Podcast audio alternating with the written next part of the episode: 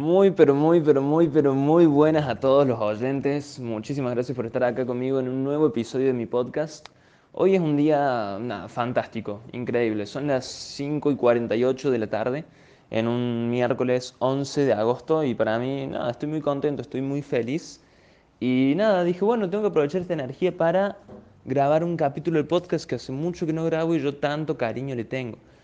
Eh, nada, ayer o antes de ayer estaba viendo las estadísticas del podcast y muchísimas gracias, muchísimas gracias a todo el público. Sí, la mayoría sé que son conocidos míos, sé que, sé que son gente que, que se relaciona conmigo en lo cotidiano más que nada. Nos vemos de vez en cuando, salimos, compartimos una charla, ¿sí? Son conocidos. Pero bueno, me sorprendió que tengo oyentes desde Guatemala, Chile, Honduras y Estados Unidos.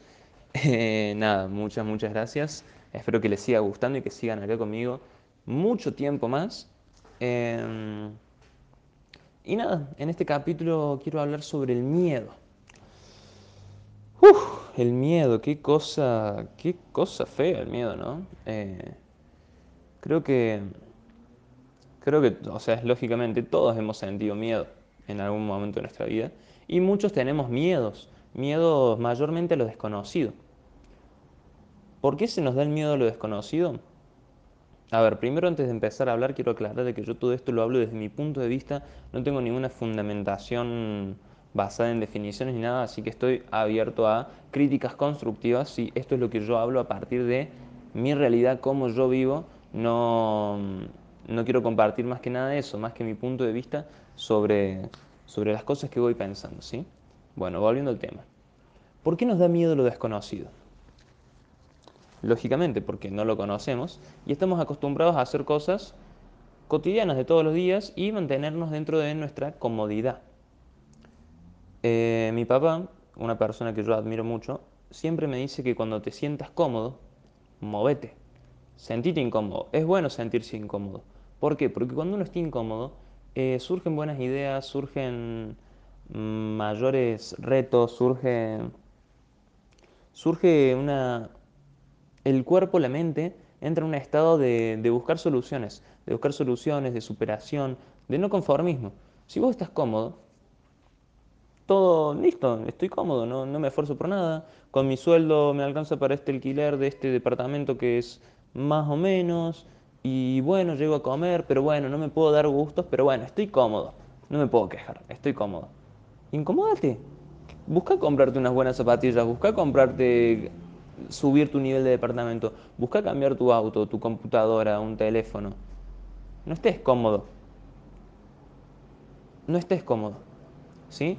Yo hace poco, eh, muy poquito, yo cumplí años el 26 de julio. Acuérdenselo para los próximos cumpleaños míos. Eh, cumplí 20 años, ¿sí? Y,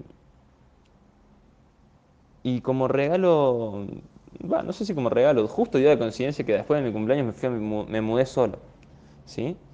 Estoy, estoy hace unas semanitas ya viviendo solo, eh, con esta nueva realidad de lo que es la independencia, de manejar tus propios horarios sin depender de, de lo que te digan tus padres, de, bueno, vamos a cenar hasta hora, bueno, este día vamos a ir a comer a lo de tus abuelos, este día tal y tal cosa, eh, levántate tal hora, ¿sí? Es, fue fuerte, no lo voy a negar, fue fuerte y los primeros días tenía mucho miedo.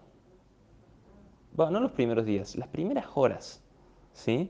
El proceso fue totalmente hermoso. Yo lo venía planeando hace muchísimo tiempo y no se pudo dar de la mejor, no se pudo dar de la mejor manera que tenía pensado, pero se dio de una manera muy hermosa. ¿sí? Me acompañó toda mi familia, eh, nada. Estoy viviendo actualmente en una pensión, una pensión universitaria. No es, un no es un departamento propio, no es que vivo solo, ¿sí? es un edificio grande Em, como edificio me refiero a, una casona, una casona antigua. Eh, bueno, imagínense, este edificio funcionaba antes como el seminario mayor de la ciudad de Córdoba. Seminario mayor, los seminarios son donde se, se estudiaba para, para ser sacerdote, donde se estudiaba el sacerdocio. Entonces, imagínense que esto en su momento, cuando fue recién construido, era muy grande, porque en esa época iba mucha gente a querer ser cura, ¿viste? Entonces, nada, es una casona de tres pisos, llena de piezas, llena de habitaciones, llena de baños, una cocina gigante, nada, está, está bastante bien equipado y bueno, en la actualidad, en la era contemporánea, en el año 2021, y hace más de 10 años, funciona como una pensión universitaria.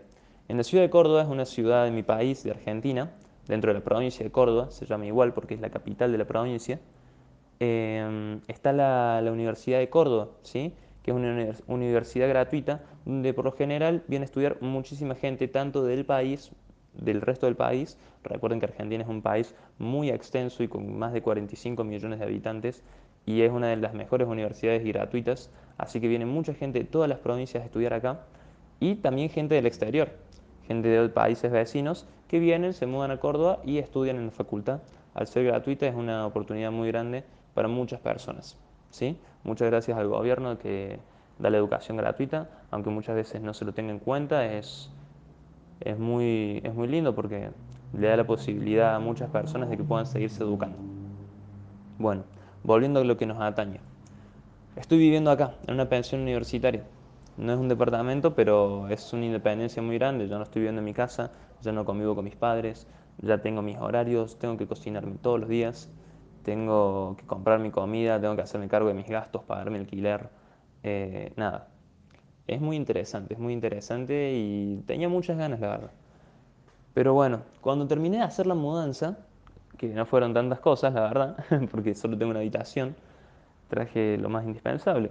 Mi computador, un escritorio, la mesa para la, la silla de la compu, un espejo y mis cosas, libros, nada, cosas, cosas que fui recolectando de, de casas de familiares. Em, cuando planeaba todo esto, nada, estaba muy contento, muy entusiasmado y cuando llegó el día de la mudanza, cuando terminamos de hacer todo, qué sé yo, mi mamá me dice, bueno, me voy. Fue como, bueno, chao, nos vemos. La saludé, le di un beso, la vi irse en el auto, se emocionó a mi mamá, se le cayeron un par de lágrimas, a mí también. Eh, Pasa que es un paso importante, es un paso importante y, estoy muy contento de haberlo dado y cómo lo di. La verdad me gustó. Cuestión, cuando se va mi mamá, quedo solo así dentro de la pieza y digo, ¿y ahora? ¿Y ahora qué hago? No sabía qué hacer. No sabía qué hacer. me, entró una desesperación, me entró una sensación de, no sé, de, de nerviosismo, de ansiedad que no, no sé, no sabía qué hacer, estaba muy nervioso, me temblaban las piernas así. Me puse a escribirle a todos mis amigos, a toda la gente más cercana, contándole la experiencia, a ver si con eso se me pasaba. No, peor, me empeoraba, me empeoraba. Así que bueno, nada, salí a caminar un poco por, por el barrio.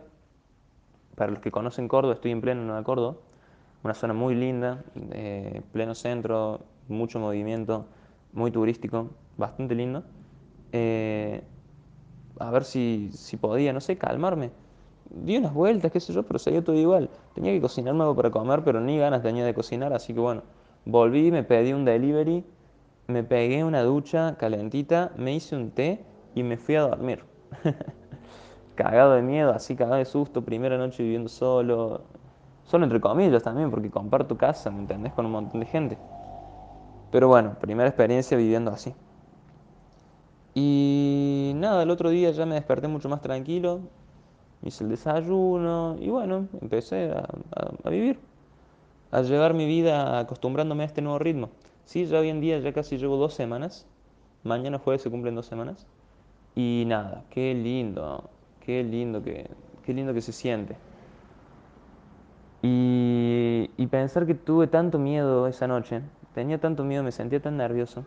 Y no lo voy a negar, antes antes de irme de mi casa, más allá de que lo venía planeando hace mucho tiempo y estaba muy entusiasmado, sí tenía miedo, sí tenía miedo de que, de que me fuera mal, de que cómo me iba a sentir, de que lo iba a poder llevar, iba a poder manejar bien mi, dinero. Yo antes el dinero que tenía lo usaba solo para mis gastos y ahora iba a tener que usarlo para vivir directamente y mis gastos, ver cómo los manejaba.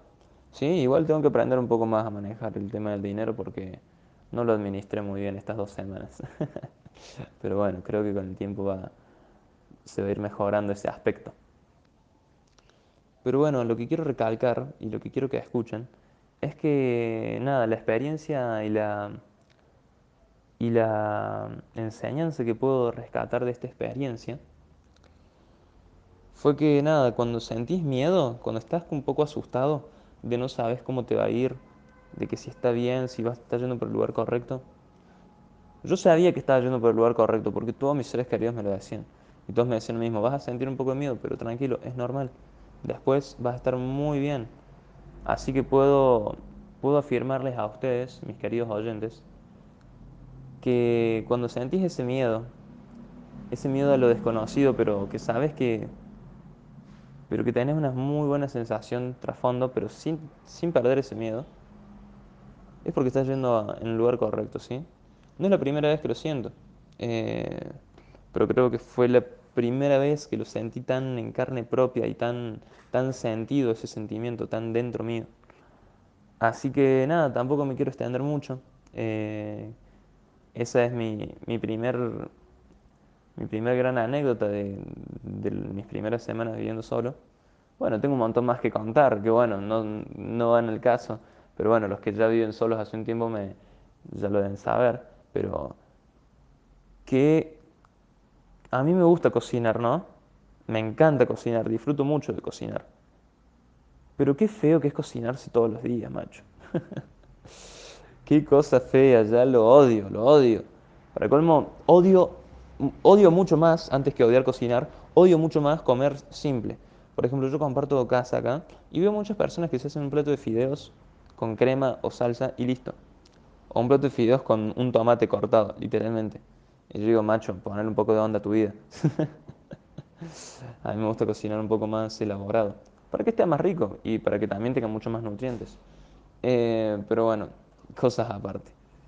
Cuestión que nada, creo que eso es la, mm, la primera enseñanza que rescato, que cuando sientan miedo, sepan que están yendo por el lugar correcto. ¿Sí? Así que nada.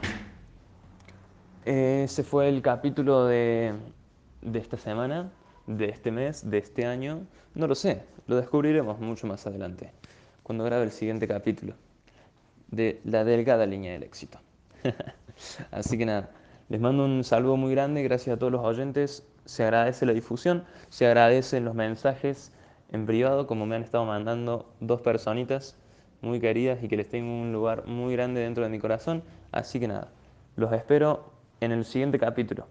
Les mando un abrazo muy, muy grande y que tengan muchísimo éxito en su vida. Chau, chau.